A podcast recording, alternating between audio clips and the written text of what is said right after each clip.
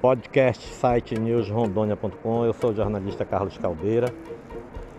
Neste momento, é, toda a imprensa de Porto Velho está reunida na base aérea de Porto Velho, esperando a chegada do avião da FAB que vem trazendo uma carga com quase 50 mil doses de vacina destinadas ao estado de Rondônia. Inicialmente foram noticiados que chegaria a 33.040 doses dessa vacina.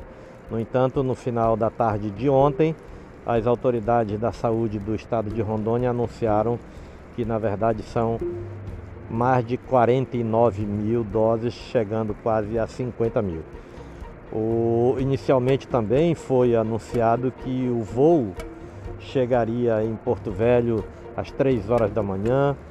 Houve problemas nesses voos é, e ele só vai chegar provavelmente às 10 horas da manhã, já que recebemos a notícia que neste momento que o voo está abastecendo ainda em Rio Branco, no Acre.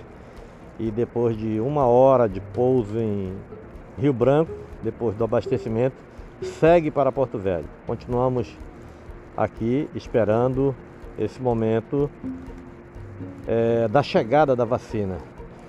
Agentes da Polícia Federal já estão no local também, as autoridades da saúde do Estado, é, autoridades maiores do Estado de Rondônia estão todos aqui na base aérea esperando a chegada da vacina. Podcast Site News Rondônia.